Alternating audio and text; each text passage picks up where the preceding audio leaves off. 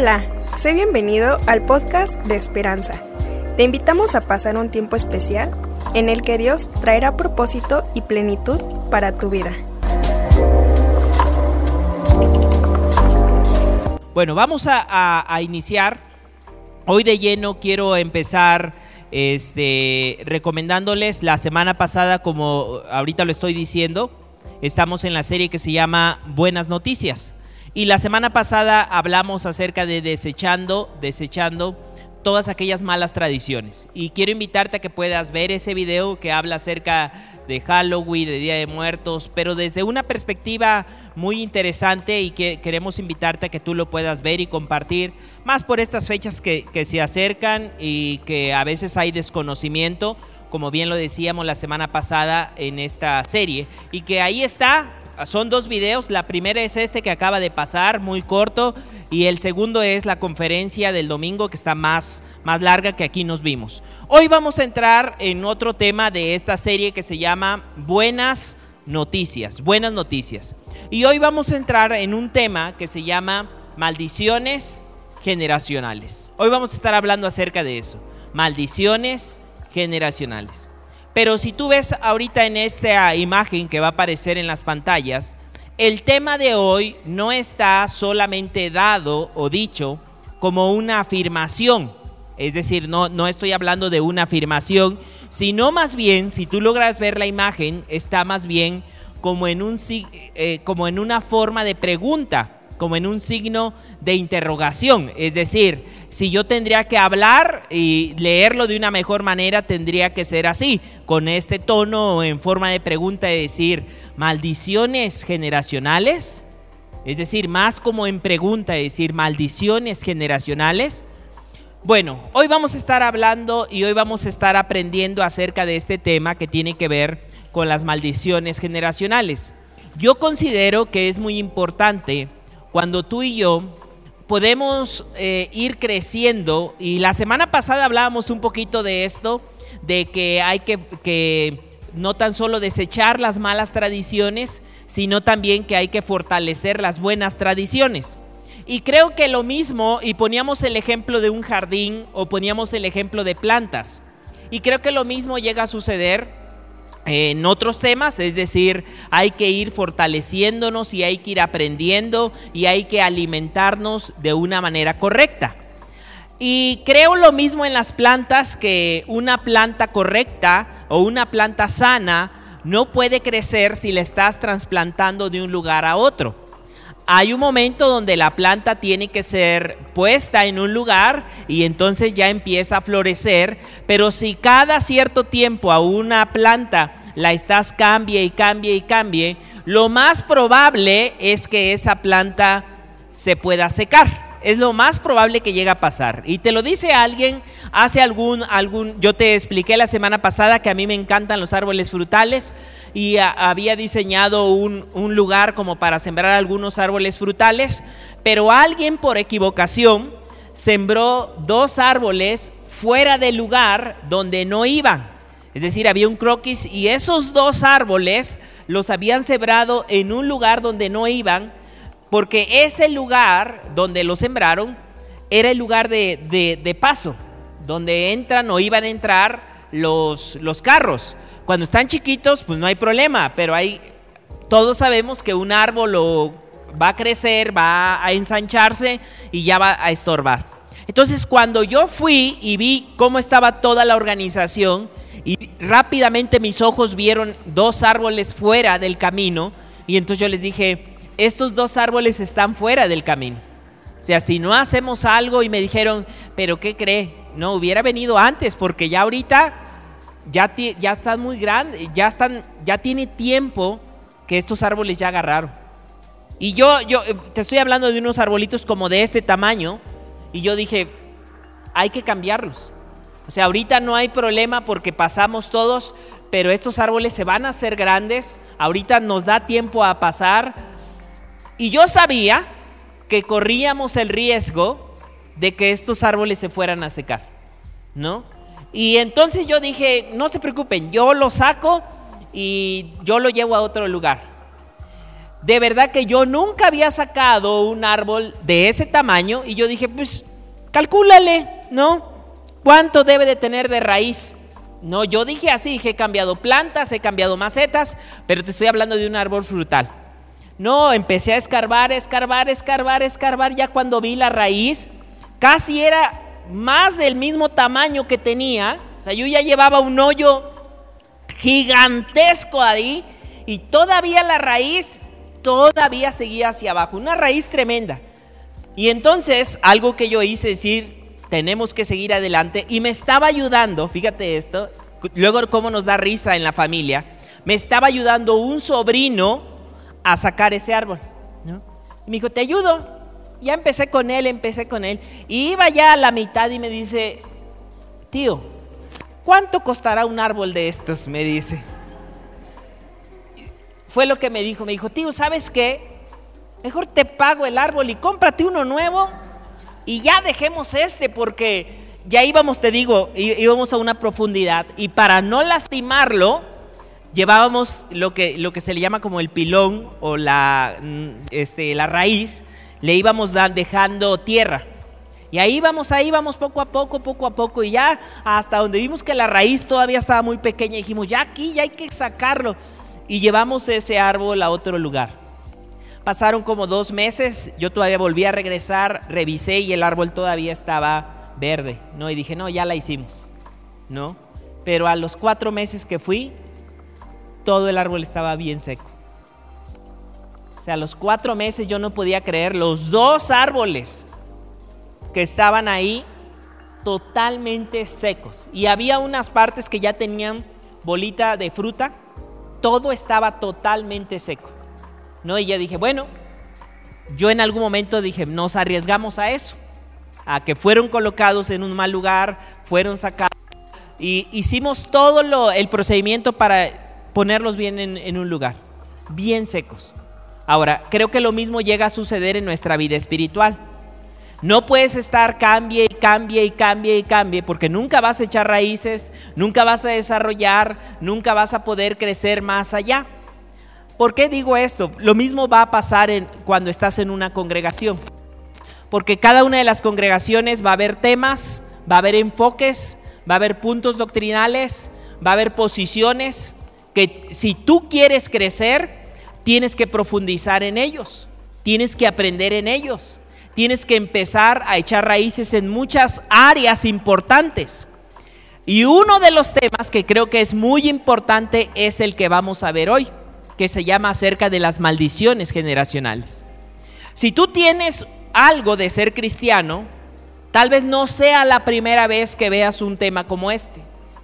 Si tú tienes poco de conocer acerca de Dios, vas a conocer más de este tema y precisamente vas a ver qué buenas noticias hay para nuestra vida. Si tú ya tienes algún tiempo de ser cristiano, tal vez lo que hoy aprendas pueda sorprenderte y pueda decir, wow, no lo había visto de esa manera o no lo había visto de esta forma. Y eso es lo interesante que vamos a, ver o que vamos a aprender hoy. Ahora, déjame darte y decirte un poquito de historia así como a lo mejor la semana pasada hicimos un poco de historia, pero ahora déjame hacerte un poco de historia en este ámbito de este tema. Este tema es relativamente nuevo, no es un tema que sea de mucho tiempo hacia atrás. Es más, fíjate que eh, hoy eh, estamos próximos a que se celebre el 31 de, de, octubre, mañana, ¿no? Mañana 31 de octubre. Bueno, también aparte del Halloween, que es lo que más se conoce, ¿no? como, como el 31 de, de, octubre, el Halloween, hay otra celebración que no es tan conocida, pero que en, en, algunos ámbitos, sobre todo en algunos ámbitos cristianos, se celebra o se conmemora lo que tiene que ver con la reforma, con la reforma protestante, también el 31. Es decir, se celebra cuando en algún momento tiempo atrás hubo reformas en algunos asuntos doctrinales, sobre todo la parte de un hombre, un sacerdote llamado Martín Lutero, que hubo muchas cosas que en su momento se estaban vendiendo en la iglesia tradicional, algo conocido como las indulgencias, por el cual se, se pagaba, por todo se pagaba, porque se necesitaba dinero para construir muchas basílicas que hoy vemos, ¿no? Como de San Pedro, sobre todo en el Vaticano, toda esa zona fue construida, pero se necesitaba mucho dinero. Y parte de ese dinero era vender indulgencias, es decir, cuestiones del purgatorio, cuestiones de decir, mira, te vendemos esto para que tu familiar salga del purgatorio y te vas a llevar como tal el perdón papal. Y en esa época se da esa reforma de decir, no, o sea, esto no tiene que ver con cuestiones de negocio, no tiene que ver con otras cuestiones. Y entonces hay algo que en el, te digo, ahorita vamos a entrar de lleno, pero a mí me gustaría que conocieras mucho de este contexto. Pero esto estamos hablando acerca, hace poco se celebraban como 500 años de que ocurrió esto. Ahora, cuando hablamos de temas de las maldiciones generacionales, te digo que es relativamente nuevo porque no tiene, ¿qué será?, más de 80 años 80, más de, hasta menos puede ser, entre 70, 80 o hasta menos años, que este tema empezó a ser introducido a las iglesias cristianas o a las iglesias. Relativamente nuevo este tema.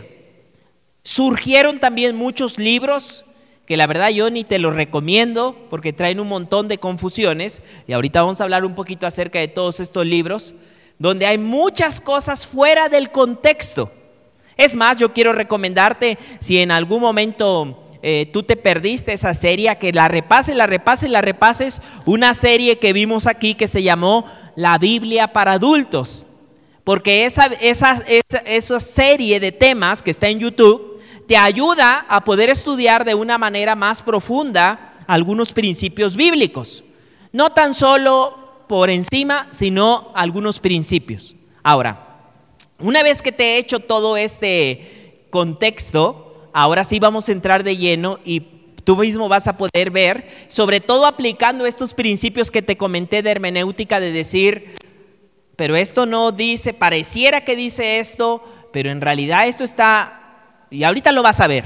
Y entonces, algo que llegó a suceder para, si, tú, eh, si, si, si tú eres nuevo, voy a volver a repetir esto, para ti va a ser algo así, decir, no creo. Pero si tú ya tienes un tiempo, vas a entender un poquito algo de lo que estoy hablando. Llegó a suceder a un extremo este tema que muchas de las personas empezaron a vivir bajo temor o con mucho temor. Porque entonces decían, ¿qué maldición generacional estaré acarreando, estaré viviendo o estaré teniendo o estaré pagando? ¿Cuáles serán aquellas cosas que me tienen atrapado? ¿Qué brujería haría mi abuelito? ¿Qué brujería haría mi bisabuelito? ¿En dónde anduvo metido? ¿Qué maldición, qué juicio estaré pagando?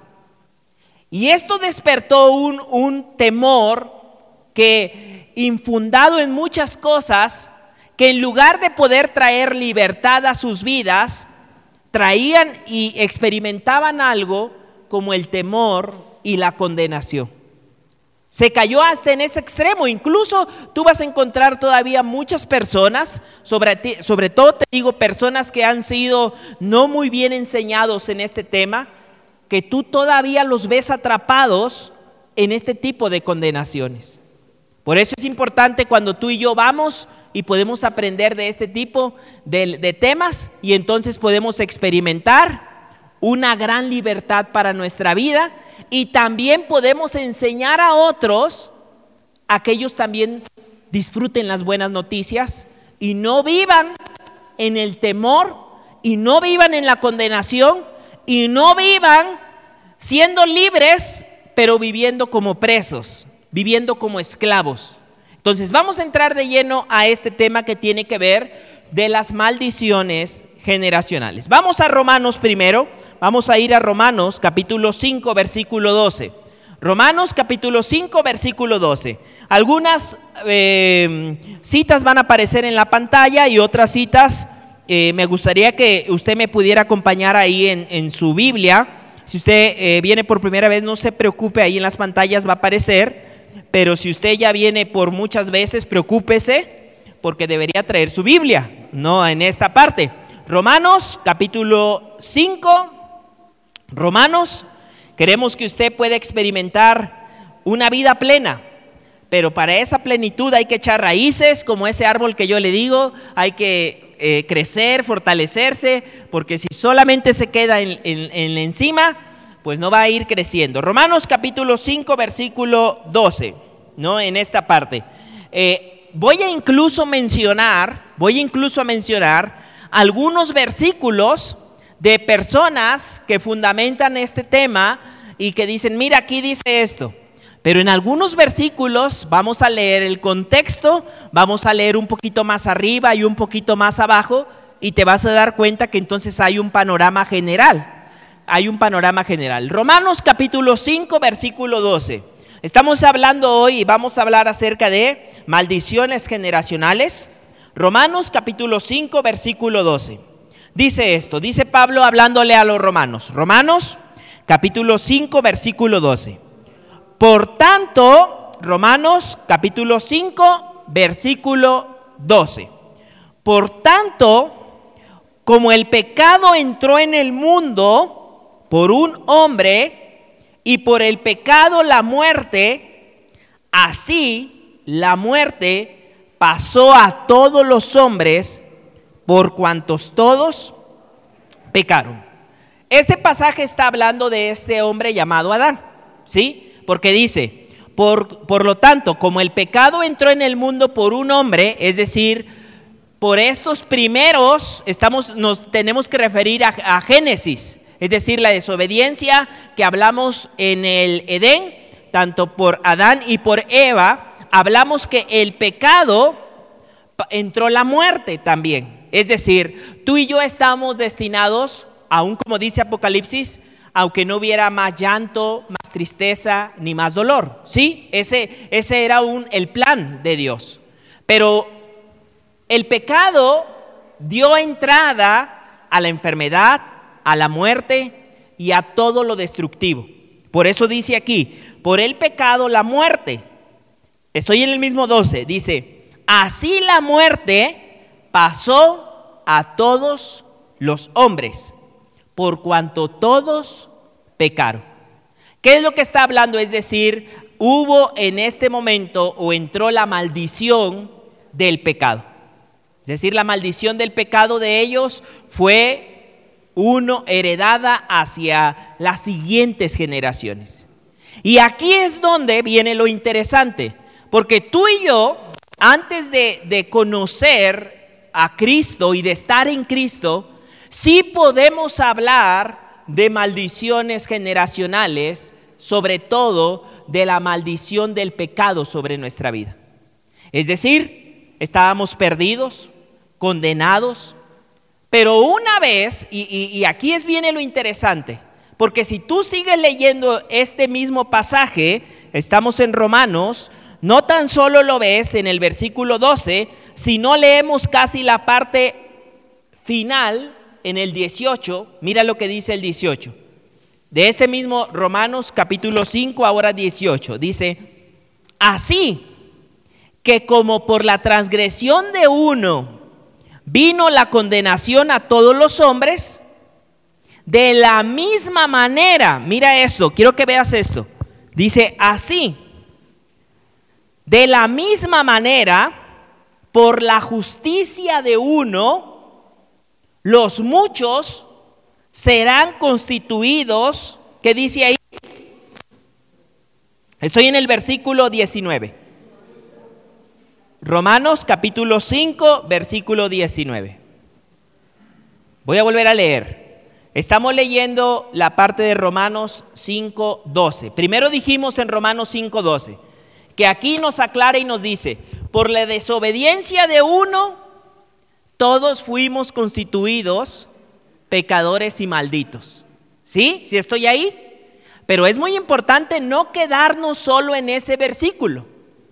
Porque si yo me quedo solo en ese versículo, yo puedo decir y puedo caer o pensar que a causa de él sigo siendo maldito, todo me sale mal, estoy salado, estoy brujeado, estoy condenado, eh, a lo mejor me hicieron algún trabajo, ¿no? A algo me condenaron. Y si a eso le agregamos que nuestro pueblo es supersticioso en gran manera, ¿no? No sé, yo creo que ah, hace algún tiempo escuchaba que no tanto aquí en Tolcayuca, pero sí en sus alrededores. Por ejemplo, me decían que, aquí por... Eh, una vez escuché a una persona decir, no hombre, ahí no sé si sea cierto, ¿eh? no sé si sea cierto. Decía, no, aquí, aquí en Santiaguito, que es, que es, que es cerca de aquí, que bueno, es parte de Tolcayuca. Decía, no, ahí hay buenos brujos, decía. Hay buenos trabajos aquí cerca, decía. No sé, les digo que no sé, acá me dicen, por allá me hacen señas de que sí es cierto. Yo, escuché esa, plática de personas eh, oriundas de este lugar, de decir, también aquí hay. Sí, sí, también aquí hay, pero allá hay más, no decía. Ahora, si a eso le agregamos la superstición de nuestros pueblos, muchas veces uno va diciendo, no, pero es que a lo mejor me brujearon, ¿Por qué todo me sale mal? ¿Por qué yo no puedo prosperar? ¿Qué habrán hecho los antepasados? Y aquí es donde yo digo, hay que tener mucho cuidado con, algunos temas, donde primero yo siempre recomiendo afirmar tu identidad, afirmar tu seguridad y luego entrar a, estos temas. Porque si solo nos quedamos con el versículo 12, podría suponer y podríamos quedarnos con la idea de que como hubo una maldición, yo sigo en esa maldición, en esa condición, pero en el versículo 18 de aquí mismo nos vuelve a aclarar esto Pablo, dice esto, así que como por la transgresión de uno vino la condenación a todos los hombres, de la misma manera por la justicia de uno, vino a todos los hombres la justificación de vida. Porque así, mira lo que dice el 19, porque así como por la desobediencia de un hombre, los muchos fueron constituidos, ¿qué dice ahí? Pecadores, así también por la obediencia de uno, y ese uno habla de la obra de Jesús. ¿Sí? Dice, así por la obediencia de uno, los muchos serán constituidos justos. Esta parte habla de la diferencia entre la obra de Adán y la obra de Cristo. ¿Sí? Esta parte habla la obra de Adán y la obra de Cristo. Como por Adán, por la, el acto de Adán, trajo consecuencias a toda la humanidad. Pero no tan solo eso, sino que también nos habla que por el acto de Jesús trae bendiciones a tu vida y trae bendiciones a mi vida. Es decir, cuando nosotros podemos traer, y esto es cierto, aquí hay un principio muy importante, lo que tú haces trae consecuencias, no tan solo a tu vida, sino a tus siguientes generaciones.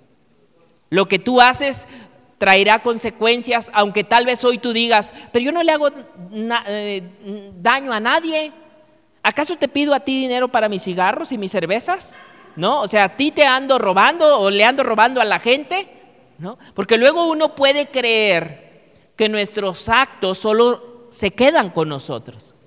Pero esto es obvio que tus actos van a traer repercusiones para alguien más. Este principio lo vemos aquí. Ahora, pero quiero primero aclarar esto. Así como por la desobediencia de uno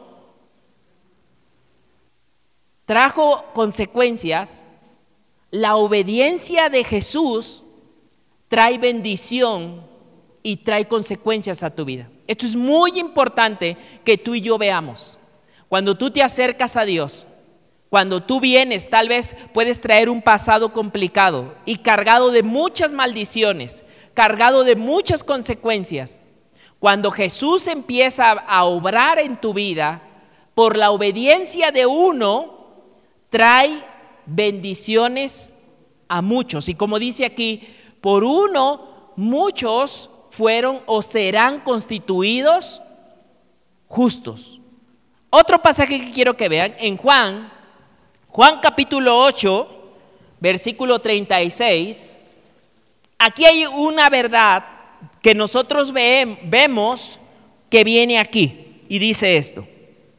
Así, así que, si el Hijo, hablando acerca de Jesús, si el Hijo os libertare, así que si el Hijo os libertare, Juan capítulo 8, versículo 36, ahí está en las pantallas.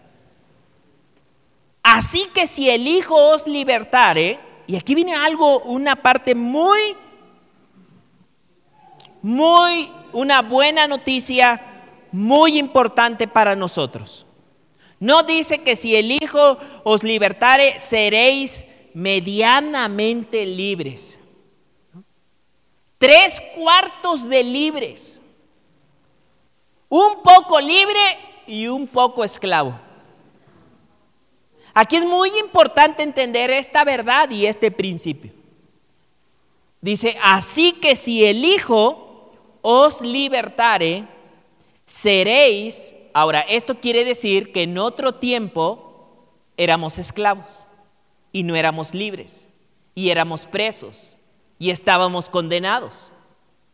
Pero en esta parte dice, así que si el Hijo os libertare, seréis verdaderamente libres. No solo una parte, no solo una condición, aunque ahorita vamos a ver, de algunas cosas, pero es importante que estas buenas noticias tú las tomes, las creas para tu vida. Porque una de las cosas que vamos a ver es que el diablo es padre de mentira. El diablo es padre de mentira. Y si tú le das lugar al diablo en tu vida, va a venir y a través de mentiras nuevamente te va a volver a esclavizar. Aunque haya mucha autoridad o haya autoridades que ya no tenga o hayas cuestiones que él ya no tenga. Conocí el caso de una situación de unos terrenos, ¿no? De unos terrenos que me, estaban platicando esta situación y, y, decía, pero mire, deja bajarle en las palabras, ¿no? Cómo me lo platicaron de decir, mira, este tremendo, vamos a decir tremendo, ¿no? Que dice, fíjese, este tremendo. El terreno que tenía, dice, era de su tío. Y a su tío le liquidaron todo el terreno. Y estos tremendos le hicieron creer a, a estas personas, les engañaron y de alguna manera, dice, quien estaba pagando el terreno se murió y quedaron sus hijos. Pero a sus hijos les hicieron creer que todavía tenían que estar pagando. Y entonces dice, mire estos tremendos, todavía le siguen cobrando cosas a aquellos que ya liquidaron y no les dicen la verdad de que ya está pagado. Y ellos tienen que seguir dándole el abono de ese terreno. Y yo digo, bueno, pues es que, pues si le dan dinero a los otros, ¿no? Desconocen la verdad de que ya está todo pagado y los otros, si yo quisiera desenmascarar y, bueno, era todo un caso. Pero yo digo, mira, hay muchas cuestiones que el diablo trabaja así. Gente que es libre, pero que da lugar a muchas cuestiones que todavía permiten que el diablo venga a engañar a sus vidas y gente que es libre, pero que vive como si fuera esclavos. Le han dado tanta autoridad al enemigo en muchas áreas que su vida pareciera que no fueran libres. Por eso es muy importante cuando tú y yo nos establecemos sobre la verdad y podemos decir, en esto tengo la autoridad, en esto he sido libre. En esto es, estoy siendo libre y aunque muchas cosas haya luchas y batallas, Dios me ha dado la autoridad para vencer en muchas áreas. Pero lo que viene en muchas áreas es el enemigo y decir, ah, pero no recuerdas lo que hizo tu abuelito y que tú tienes que estar pagando. Y que en ese momento todavía estás en una esclavitud y maldito. Ahora, ¿de dónde se saca de contexto todo esto? Tenemos que ir a Éxodo y ver este pasaje. Vamos a Éxodo, capítulo 20, versículo 5. ¿De dónde empezó todo esto? Yo creo esto. Una vez, sin Cristo, sin Dios, somos condenados, somos malditos, estamos esclavos, estamos perdidos, estamos condenados. Sin Cristo estamos destinados a la muerte, porque la paga del pecado es muerte. Estamos destinados a lo peor. Y es algo que aún Dios les habló y les dijo. Éxodo capítulo 20, versículo 5. Éxodo 25. Mira esto. La semana pasada, la semana pasada hablamos acerca de desechar tradiciones que no son correctas. Y en esta parte hablamos un poquito la semana pasada de cómo los pueblos tenían tradiciones que abrían puertas a maldiciones o abrían puertas para traer en el ámbito espiritual a su vida muchas cosas que los condenan. Y eso lo vimos la semana pasada y ojalá la puede repasar. Pero aquí vemos ese mismo principio donde Dios les está hablando esto acerca de la idolatría. Y les dice esto. Éxodo capítulo 20, versículo 5. Les dice, no te inclinarás a ellas. Está hablando de imágenes, está hablando de idolatría. En todo, si tú lees todo Éxodo, te vas a dar cuenta de esto. Dios les está diciendo, no quiero que permitas idolatría en tu vida, porque te vas a abrir puertas a muchas condenaciones. Y ahí es donde estamos leyendo. Dice en Éxodo 25, no te inclinarás a ellas, ni las honrarás, porque yo soy Jehová tu Dios, fuerte, celoso, que visito, y aquí es donde viene esta parte, que visito la maldad de los padres sobre los hijos, hasta la tercera y cuarta generación. Y, muchas veces lo, lo único que se saca es el pasaje, es decir, lo que está en amarillo, lo que estoy leyendo. Tan solo aquí, de este, de este pasaje, podría sacar muchos puntos de vista de decir, mira, vamos a seguir leyendo. Primero es que es una realidad, esto sí hay que tener bien presente, es una realidad que sin Dios, sin Cristo, Estamos condenados, estamos malditos, estamos perdidos, estamos condenados totalmente. Y por eso aquí mismo hasta Dios les dijo, esto no lo hagas, esto te abre puertas de destrucción. Pero aquí mismo dice que visito la maldad, cuando habla de los padres sobre los hijos, hasta la tercera y cuarta generación, estamos hablando que tus acciones van a traer consecuencia o iban a traer consecuencia para ellos, no tan solo hacia ellos, como, como, como, como los practicantes de eso, sino que iban a venir, digamos, sus hijos, luego los hijos de sus hijos, si lo hacemos para un, para un lado, pero si lo hacemos hacia atrás podemos decir, mi papá, mi abuelito, y mi bisabuelito, ¿sí? Es decir, todos ellos vas a abrir una puerta o vas a caminar en un camino de maldición para ti, pero también para todas las generaciones. De todos aquellos que practican o que generan idolatría. Pero vamos a seguir leyendo todo esto, porque entonces lo que, lo que se ha llegado a suceder es que si un cristiano llega a tener o a padecer algunas cuestiones, de decir, traigo algún malestar. ¿De qué murió tu papá? No, también de, de cáncer. ¿Y tu abuelito?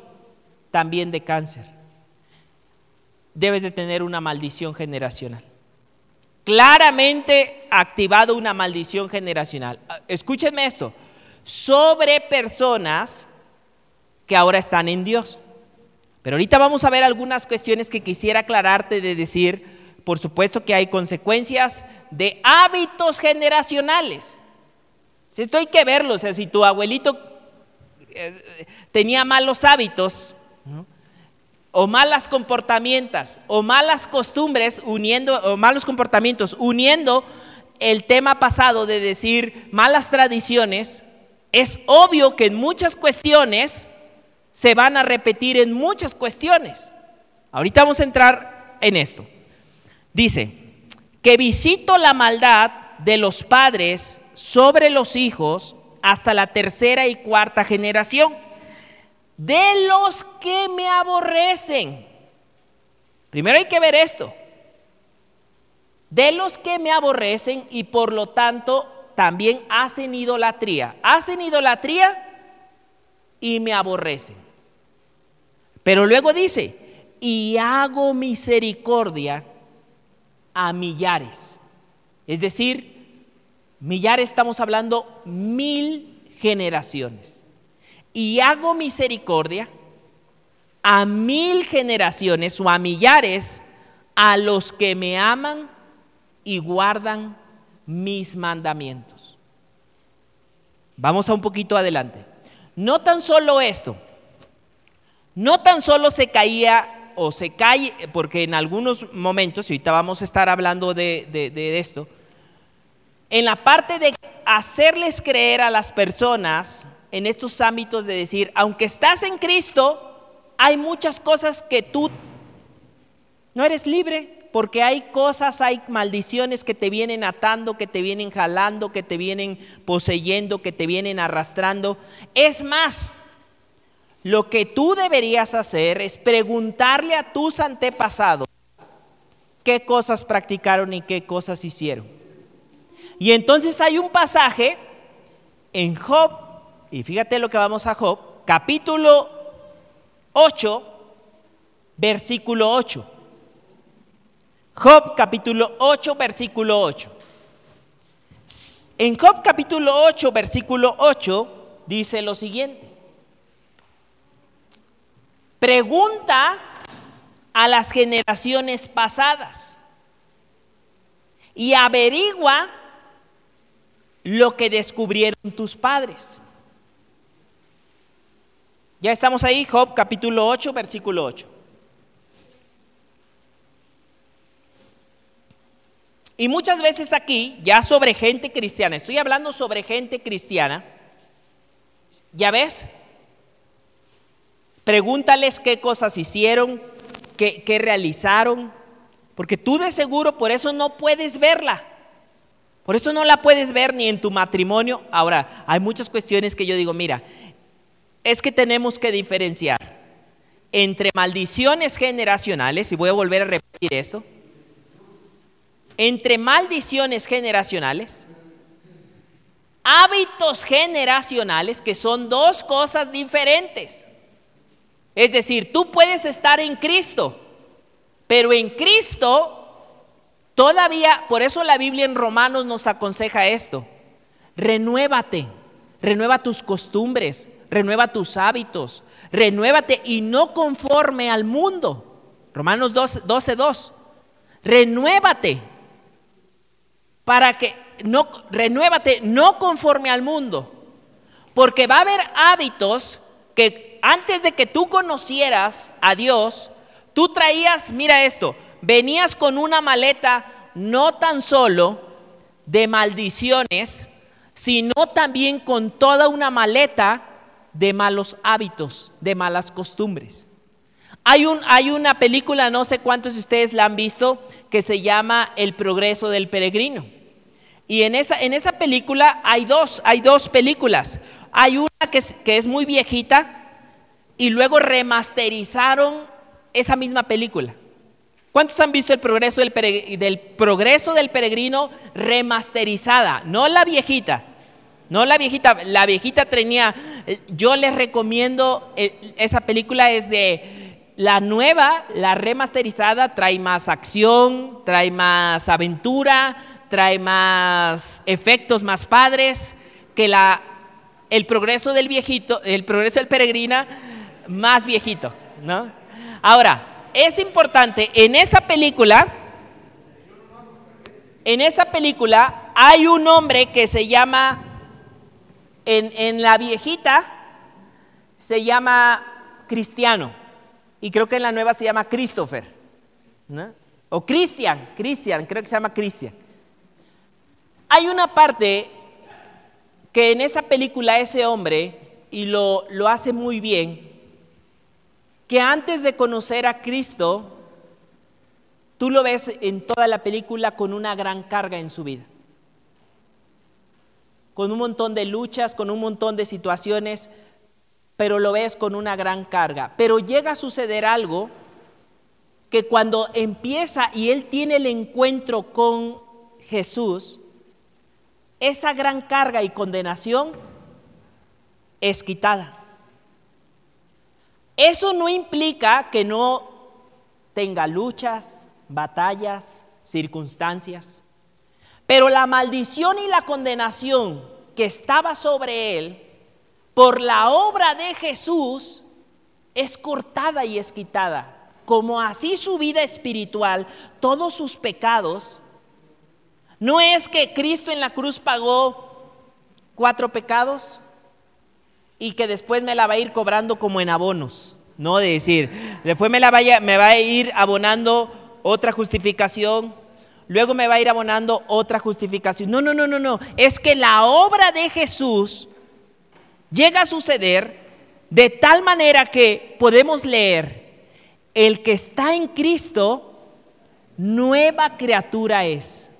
Las cosas viejas pasaron, he aquí, todas son hechas nuevas. Toda su vida espiritual, toda esa carga de maldición, toda esa condenación que tenía sobre tu vida, por la justicia de uno, todos somos constituidos justos. Pero ojo aquí, esto no quiere decir que hay hábitos, costumbres que desaparecen. No quiere decir que vino Cristo a tu vida quita toda la maldición, toda la condenación y tú dices, ¿quién soy? Estoy casado o soltero. Ah. No, así como que, eh, ¿dónde vivo? ¿No? No, no, no, no pasa eso. No pasa eso. Hay muchas cuestiones emocionales, muchos hábitos, que tú has practicado por 20, 30 años, que ahora tienes que empezar un proceso que se llama renovación. Y aquí es donde muchos se confunden, porque en lugar de venir la renovación, ellos se centran en decir, pero ¿qué maldición tendré? ¿Qué me vendrá persiguiendo? ¿Por qué, por qué mi papá presión alta? mi mamá presión alta. Oye, pues todos comían carnitas todos los días. O sea, hay muchas cosas que tú dices, es que mira, tú naciste en una familia que, ¿cómo te explico? Tienen los mismos hábitos, tienen tradiciones muy que tú aprendiste. ¿Cómo resolvía problemas tu papá o tu mamá? Porque es muy, es muy probable que esos hábitos de resolver problemas tú los jales. No porque estés maldito en Cristo, sino porque tú aprendiste muchos hábitos de años que tú dices, pero es que ella se divorció, él se divorció, él se divorció. Pero es que con esos tratos que tú das y esas formas, o sea, de verdad que no necesitarías una maldición O ya si te echaran la maldición, pues ya sería de verdad ya decir, no, pues es que este sin la maldición, fíjate esto, sin la maldición, pero tienes hábitos que no te renuevas, hay muchas cuestiones, aquí es donde yo digo, que pareciera que, y aquí es donde la gente, en lugar de renovarse, de disfrutar en Cristo, de aprender y decir, Señor, estoy a tus pies, tengo una nueva identidad, ¿qué hago? Enséñame, quiero aprender. Ahora, ¿cómo me renuevo en mi salud? ¿Cómo me renuevo en mis finanzas? ¿Cómo me renuevo en mi matrimonio? ¿Cómo me renuevo en mi salud? Aquí es donde viene el temor y aquí es donde se le da lugar y decir, no, son las maldiciones. Es que mi mamá, y ahí empieza, yo digo, mira, le das una autoridad al enemigo que fue quitada, que te va a esclavizar, que en lugar de poder disfrutar tu nueva identidad en Cristo, te centras en eso. Y ahí es donde está el peligro. Porque entonces es, pues es que la maldición no se ha roto. Es que yo necesito a alguien más ungido que ore por mí. Yo digo, mira, ¿qué más ungido que la obra de Cristo? O sea, tan solo pon en, esa parte de decir, ¿qué más unción? ¿Qué más ungido que la obra de Cristo? Pero aquí viene un proceso de renovación hacia tu vida. Que si tú no lo empiezas, que si tú no lo das y mejor te empieces a excusar en esta parte, empiezas a, caer en una esclavitud que el enemigo aprovecha ese temor nuevamente. Gente libre que empieza a vivir como si no fuera libre por el engaño de, del diablo sobre tu vida. Por eso, por eso yo digo, es muy importante pararse sobre la verdad, porque cuando conoces la verdad, como ese hombre, imagínate que está pagando el terreno y decir, mira, mi papá ya pagó este terreno. Aquí están las escrituras. Aquí está el contrato de libertad y de pagado. No tengo por qué, en el caso que hablamos de, los familiares, decir, no tenemos por qué seguir siendo esclavos de esta deuda. Hemos sido libres y Él pagó el precio. Pero se necesita gente que pueda tomar esa verdad y decirle tanto al enemigo como a la concupiscencia de la carne, de decir, puedo ser libre del cigarro, puedo ser libre del alcohol no estoy diciendo que no tengas batallas, ¿eh? no, me, no me malinterpretes en lo que estoy diciendo. No estoy diciendo que es una vida sin batallas, que es una vida que no vas a enfrentar tentaciones, luchas, desánimos. Pero lo que estoy diciendo es, no camines con la identidad de decir, he sido maldito, sigo siendo maldito, estoy maldito por todo lo que hicieron mis padres, tengo que averiguar qué hicieron mis padres y qué más hicieron. Porque mira, ahora vamos a Job capítulo 8, donde pareciera que dice esto. Pero si tú lees el contexto, mira lo que dice esto. Pregunta a las generaciones pasadas. Averigua lo que descubrieron sus, sus padres. Pero quiero que veas el contexto. ¿Quién dice esto y por qué lo dice? Pues en, si vamos a Job capítulo 8, te vas a dar cuenta, precisamente aquí, tan solo en, Job, te das cuenta que Job no estaba siendo preso de ninguna maldición generacional. O sea, tú y yo conocemos la historia de Job. Job no estaba siendo preso de ninguna maldición generacional. En Job capítulo 8 precisamente hay un amigo Job en capítulo 7, él estaba hablando. Y en Job capítulo 8 aparece un amigo. ¿Cómo se llama ese amigo? Léelo. Ahí, eh, si tú lees antes del 8, versículo 1. Job capítulo 8, versículo 1. Hoy estamos hablando de maldiciones generacionales. Hoy estamos hablando libertad sobre estos temas, maldiciones generacionales. ¿Quién está hablando en, en Job capítulo 8.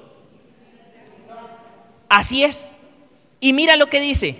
Mira cómo empieza a hablar. ¿Hasta cuándo hablarás tales cosas? Le dice a Job. Y las palabras de tu boca serán como viento impetuoso. ¿Acaso torcerá Dios el derecho o pervertirá el Todopoderoso la justicia? Si tus hijos pecaron contra Él, Él los echó en el lugar de su pecado. Mira cómo Él empieza a decir por qué Job le estaba pasando lo que le estaba pasando. Él empieza a decir, a armar su teoría de por qué Job tenía esa vida. De por qué él empieza a decir, le dice, si tú de mañana buscares a Dios, le estás diciendo eso a uno de los hombres que fue encontrado más justo y varón perfecto. Si tú lees Job capítulo 1, encuentras que no un hermano. Dios mismo da testimonio y dice, había un varón justo, pero Bilda en esta parte le dice, si tú buscaras a Dios, o sea, si tú de verdad te acercaras a Dios, le dice, y le rogares al Todopoderoso, si tú fueras limpio y recto, no sé si tú has leído al final de Job, pero una de las cosas que Dios hace es corregir a los amigos de Job. Porque ellos levantaron juicio, levantaron condenación. Y eso es lo que a veces llega a suceder sobre todos aquellos, y aquí es donde digo, hay que tener cuidado, porque levantamos juicio y condenación sobre personas que no sabemos su situación. Y lo más fácil que le está diciendo aquí Job es decir, Pregunta, tus hijos de seguro les pasó lo que les pasó porque andaban en pecado. Tú no buscas a Dios. ¿Cómo quieres que no te vengan estas maldiciones? Pero si tú lees el contexto, no es nada de lo que Él está diciendo. Le dice, si buscares a Dios de mañana, si fueres limpio y recto, ciertamente luego se despertará por ti y hará próspera la morada de tu justicia. Y aunque tu principio haya sido pequeño, tu postrer estado será muy grande. Y luego ahí donde viene esta parte donde llegamos al 8. Porque pregunta ahora a las generaciones pasadas y disponte a inquirir a los padres de ellos. Luego sigue hablando y dice, pues nosotros somos de ayer y nada sabemos siendo nuestros días sobre la tierra como sombra. En el, de aquí en adelante, su amigo le dice, pregúntale para que ellos te den sabiduría. Pero es muy importante entender, él, su amigo, les, su amigo de Job le está diciendo, pregúntale a tus padres para que te den sabiduría porque se ve, se ve que en ti, no, no hay nada. Pero tú y yo que conocemos la historia, podemos ver que lo que su amigo le está diciendo, incluso más adelante, leemos, no era nada de lo que él estaba diciendo. No es que él estuviera maldito, no es que estaba en una prueba totalmente de que él era recto y de que había hecho las cosas bien. Y, no de que estaba, como le dijo, y más adelante sus amigos le dicen, no, es que está salado en otras, en otras eh, palabras, ¿no? En, en nuestras palabras, decir, por eso. Y aquí es muy importante esta parte, porque, mira, vamos a ver estos ejemplos de generaciones. Mira esto, estos ejemplos de generaciones, donde en algunos casos sí se ve que el papá Hay una frase que a mí me gustó de decir que a los que están en Cristo, más que les afecten las malas generaciones, afectan los malos ejemplos. Lo voy a volver a repetir. Para todo aquel que esté en Cristo, más que las malas generaciones, cómo afectan los malos ejemplos. Y ahí es donde tú y yo entramos en una gran responsabilidad. ser buenos ejemplos de hábitos, ser buenos ejemplos de amar al Señor, ser buenos ejemplos de cómo se hacen las cosas en Cristo. Porque a lo largo de la historia de la Biblia vamos a ver que hay cadenitas que se cumplen, pero hay cadenitas que no se cumplen. O sea que el papá era malo, el hijo fue malo, y vamos a ver en otros donde el papá fue buenísimo. Salud. Los hijos son todo lo contrario. Y vamos a ver gente mala que sus hijos siguieron su ejemplo de maldad. Y vamos a ver el ejemplo de gente buena que sus hijos siguieron ejemplos de bondad. Pero ahorita vamos a ir. Por ejemplo, ahí te voy a poner algunos ejemplos. Estas citas, si quieres, apúntalas, no, no vamos a, a ir a todas porque son muchas. Pero en 1 Samuel 12 vemos a Samuel. Y Samuel está con todo el pueblo y a todo el pueblo él da un discurso y en este discurso de 1 Samuel 12 dice ante todo el pueblo, dice esto, fíjate cuánta integridad de este hombre, que fíjate las palabras que él va a decir. ¿A quién le he robado? ¿A quién le he quitado algo? ¿Quién ha encontrado alguna falta en mí? Porque si hay algo de eso, yo quiero pues ver qué hacer. Y los que están ahí le contestan y les dice, todo el pueblo que está ahí le dicen, reconocemos tu integridad, reconocemos como tu comportamiento, reconocemos que eres un hombre de Dios. Pero Samuel tuvo hijos. Y si tú lees cómo eran los hijos de Samuel, está muy lejos de ser lo que eran sus padres. Mira, ahí está 1 Samuel capítulo 8, versículo 2. ¿Qué dice ahí? Vamos a esa solo muy rápido. Si alguien ya lo tiene. Primer Libro de Samuel.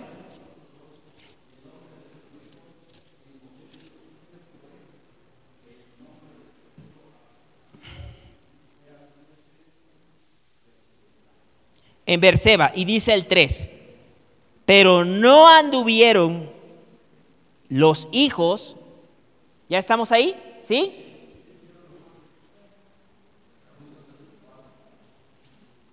¿Sí estamos ahí?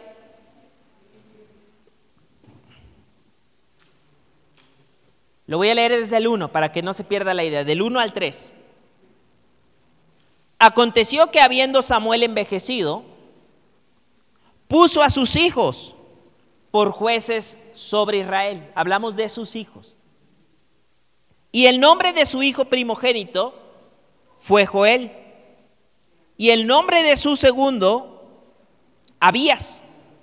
Y eran jueces en Berseba y ojalá nos quedáramos ahí. Y ojalá no leyéramos más adelante. Pero cuando leemos más adelante dice el 3, pero no anduvieron los hijos por los caminos de su padre. Antes se volvieron tras la avaricia dejándose sobornar.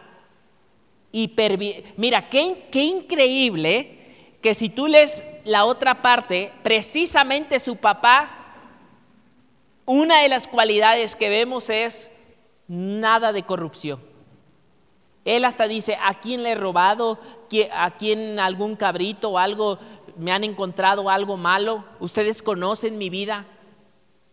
Pero es precisamente donde los hijos de Samuel deciden tomar otras decisiones.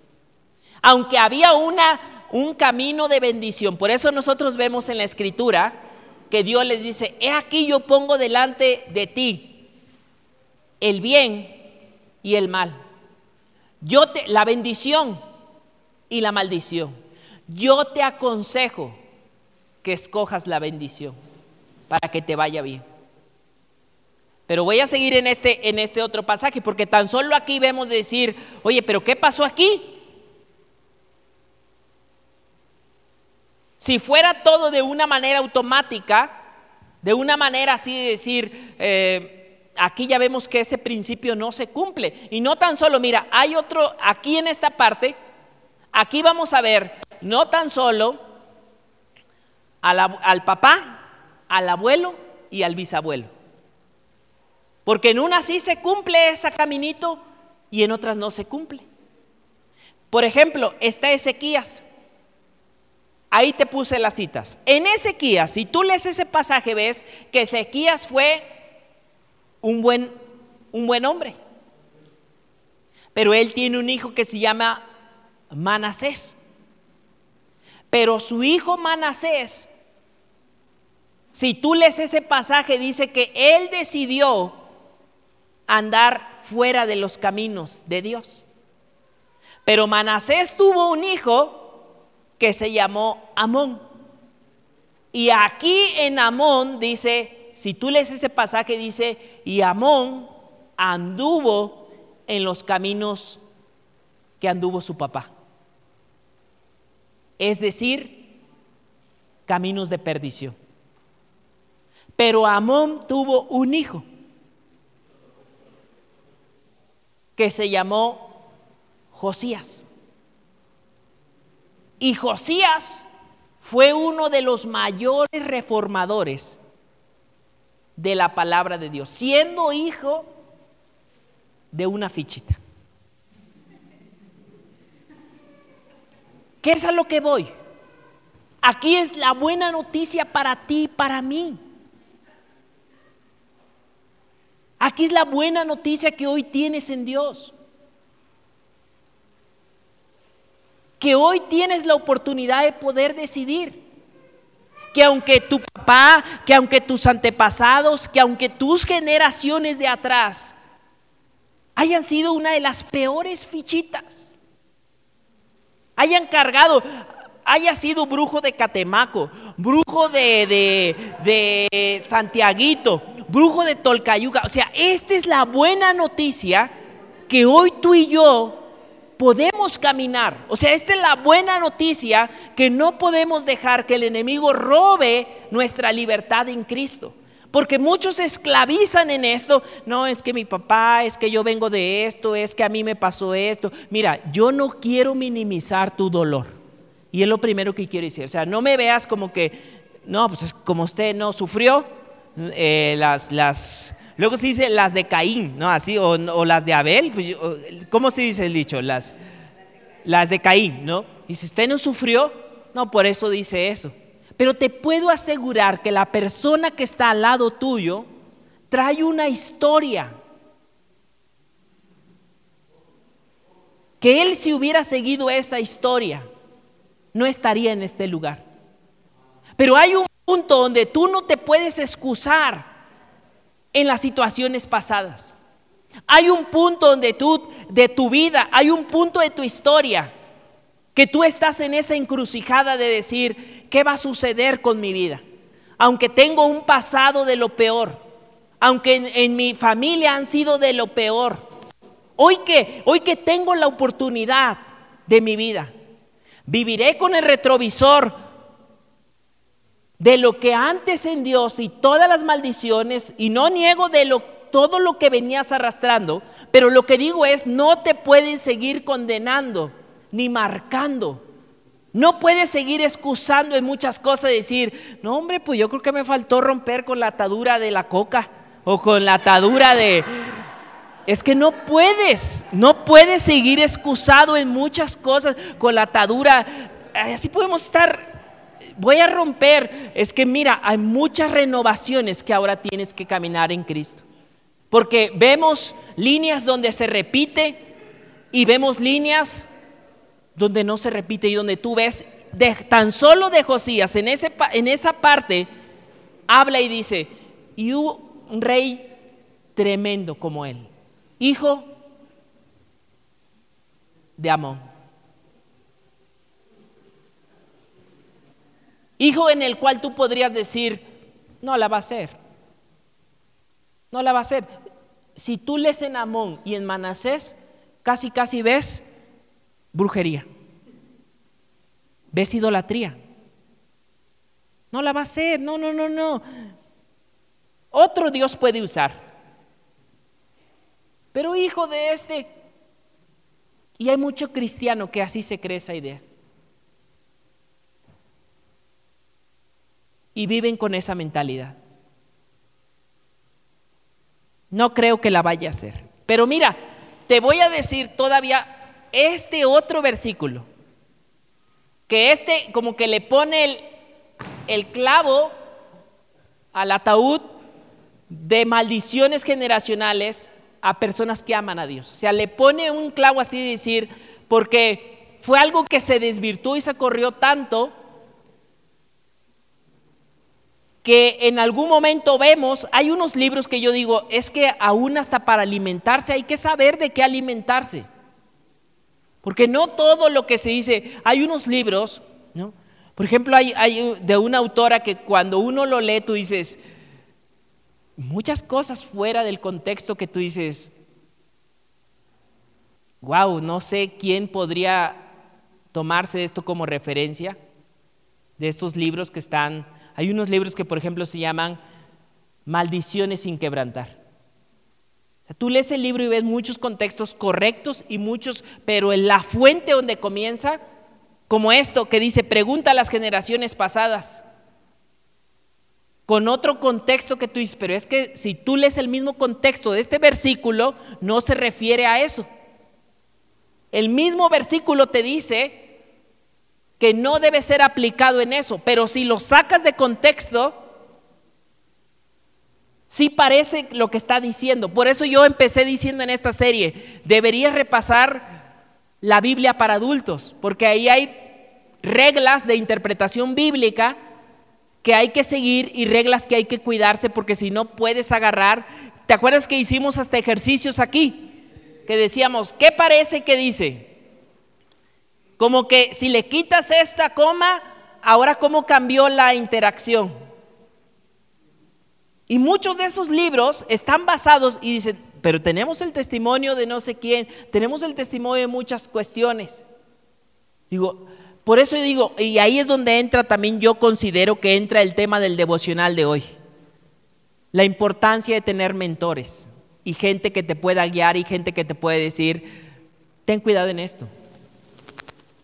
Hace poco, fíjate, ah, yo meditaba esto en el devocional, yo meditaba esto en el devocional, que, el devocional de hoy habla acerca de eso, la importancia de tener mentores. Y me recordó algo que viví esta semana yo mandé a arreglar una máquina que, va ligado con otro testimonio que ojalá después, pues aquí lo vamos a escuchar. Pero en, esa máquina es una máquina que se llama desmalezadora. Y es, o desbrozadora, también se llama así. Pero para fines prácticos, eh, haz de cuenta que es una podadora, no, eh, este, para que estemos en la misma línea. Y la mandé a arreglar y la fui a recoger, ya la recogí, me hablaron de que ya había quedado la, la desbrozadora y que le habían cambiado unas piezas y me dieron la lista de las piezas que habían cambiado de esa desbrozadora. Y llegó el momento, yo le dije a mis suegros, les dije, si gustan, le digo, ahorita que, normalmente esa máquina no la tengo aquí, le digo, ya que la traje, les voy a arreglar su jardín. Se los voy a arreglar. Digo, este, y sin cobro, ¿eh? No crean que con, de buena, o sea, de buena, de mucho agradecimiento, no. Yo les voy a arreglar su jardín. Entonces ya sacamos, yo saqué, todavía hasta le habían puesto, le habían empaquetado nylos. Ya cortamos los, corté los nylos y todo, y dije, ya la voy a ocupar. Pero de repente en la punta dije, ah, caray, esto no gira en la punta. Dije, qué raro. Y ya dije, no, pues esto está mal ensamblado. Están las piezas al revés. Ya cambié las piezas y las puse al revés. Pero luego al arrancar la máquina, haz de cuenta que iba a mil por hora el motor. Haz de cuenta, así, apenas lo estabas arrancando, no era necesario ni acelerarle. No, ya lo apagué y ya dije, pues tiene que ver algo con el acelerador y, entonces hicimos algo, como no, no somos tan expertos, y pues el manual, sacamos el manual, no, pues según el manual hay que aflojarle al tornillo, ya la aflojamos al tornillo, no, y la arrancamos, seguía ahí, y nos veíamos unos al, unos al otro, oye, pero tenía que ser este o tenía que ser otro. Entramos a internet, vimos un tutorial, ahí viendo el tutorial, apriétale aquí, pide, apriétale ese tornillo. Pero es el tornillo que o tendríamos que apretar o soltarle más para que afloje el chicote. Nosotros nuestras teorías. Y le apretamos, le soltamos todo. Nos quedamos viendo uno al otro. Pues ya no hubo jardín limpio. Yo creo que ya se, aquí quedó y dije, necesito llevarla con alguien que sepa. Y la traje precisamente aquí a Tolca, en, un lugar, la llevé y le digo, mira, supuestamente ya había quedado, pero está aceleradísima, ya hicimos esto, el otro, ya le expliqué. Y ya se fijó y, al ver la máquina me dice, ¿quién te la armó? Le digo, no, pues no sé, le digo, pues viene del taller, viene nueva, yo estoy confiando que todo está bien. Me dice, está mal armada. Y dice, ahorita dame un, dame un tiempo, arreglo otra y me da esto. Apenas la iba dejando cuando ya me habló y me dijo, ya está. Digo, ¿qué tenía?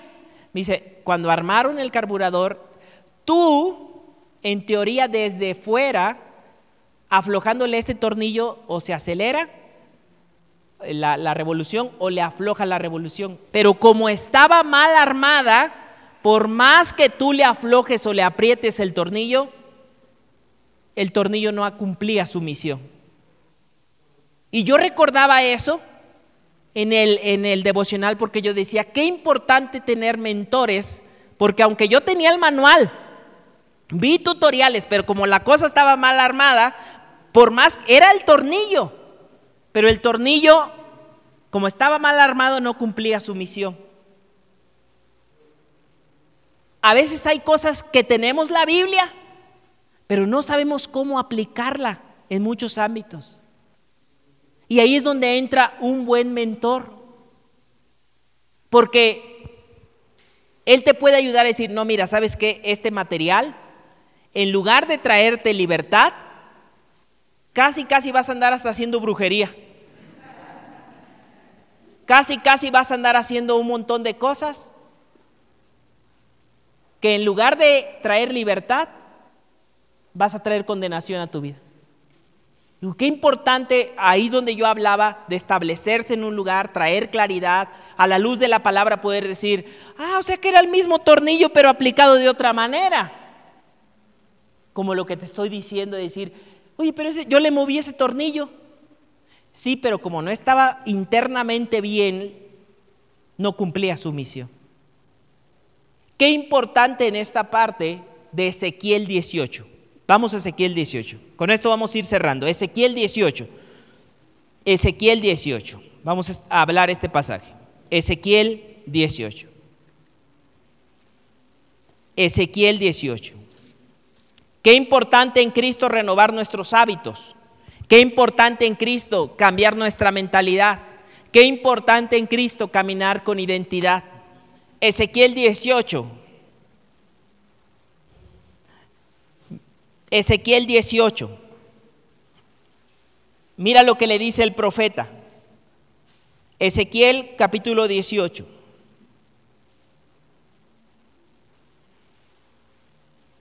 Lo puedes leer en varias versiones. Lo voy a leer en, Reina Valera. Pero mira esto, lo que dice Ezequiel 18. ¿Ya estamos ahí? Ezequiel capítulo 18.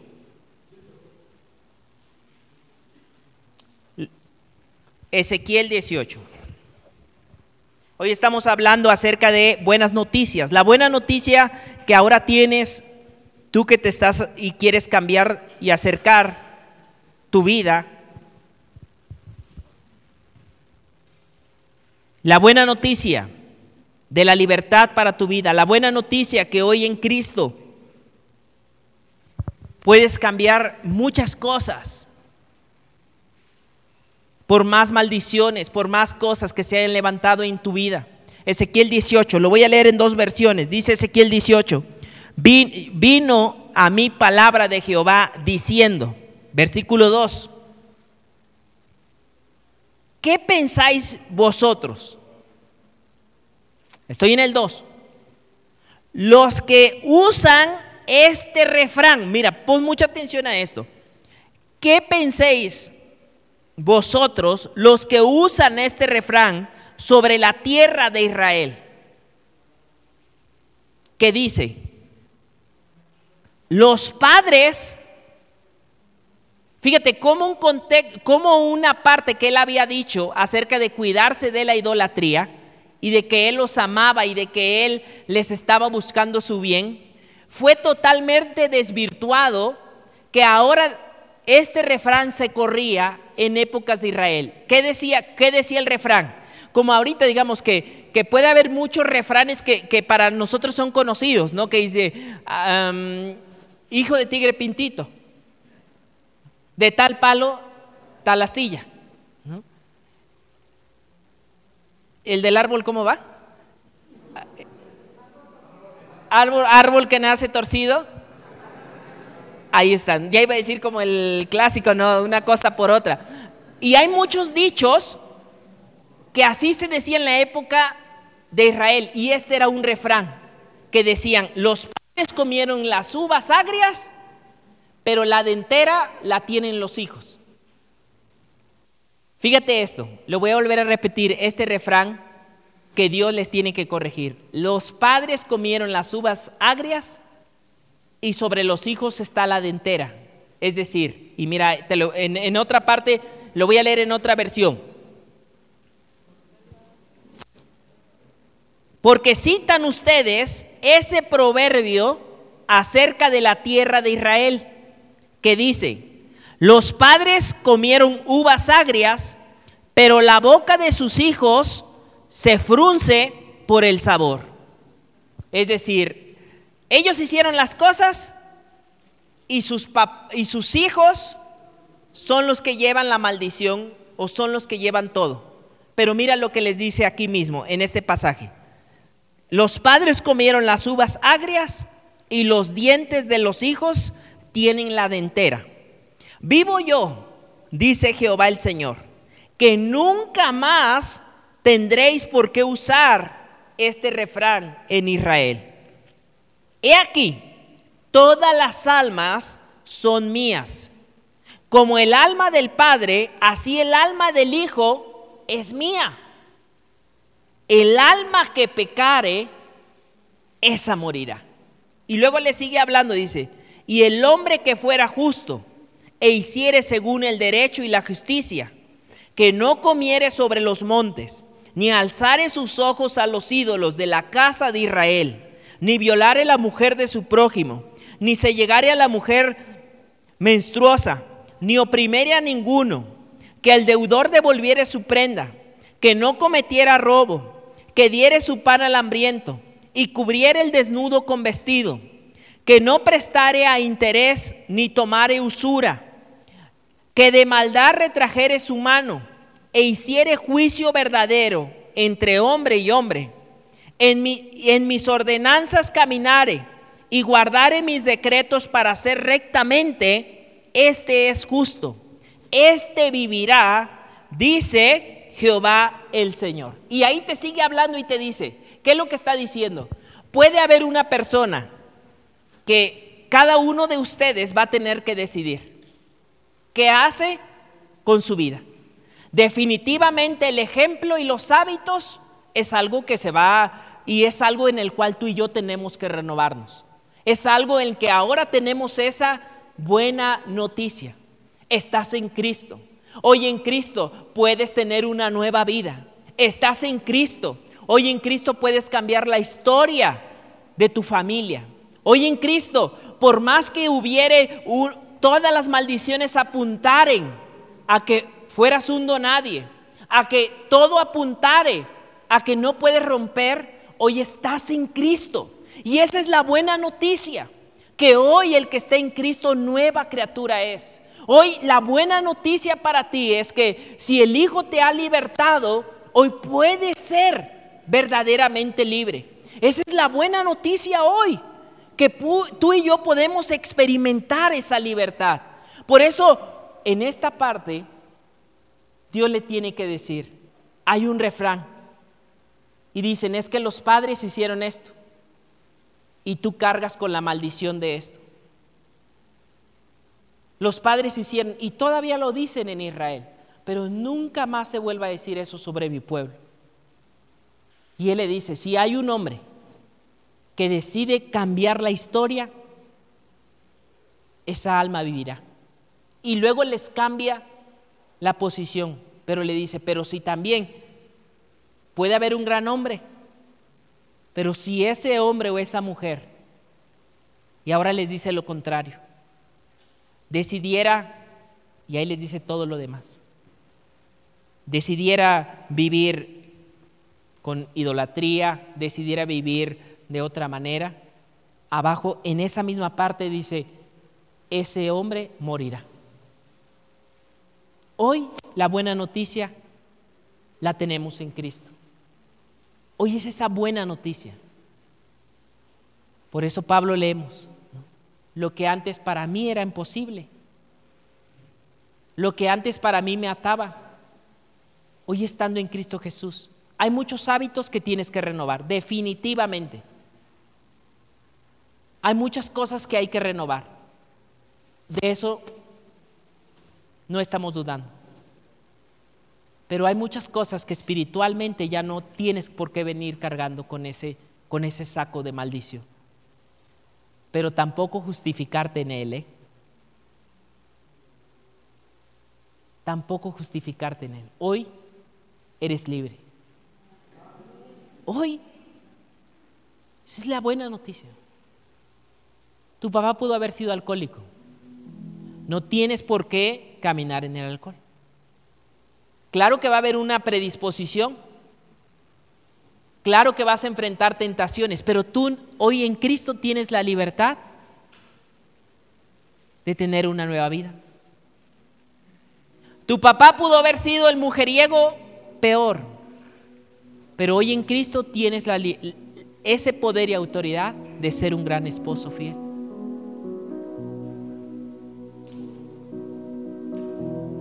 Esa es esa libertad, esa es la buena noticia. Antes de Cristo, totalmente malditos. Después de, después de Cristo, una nueva historia. No sigas caminando ni excusándote en eso. Así que vamos a orar, porque esa es la buena noticia. Hay que cambiar la historia. Esperamos que este mensaje te ayude con tu desarrollo. Te invitamos a que puedas seguir esta conferencia en el canal de YouTube que estará disponible todos los miércoles. Esperamos puedas seguirnos en Facebook e Instagram como Esperanza. Los links están en la descripción de abajo. Hasta la próxima semana.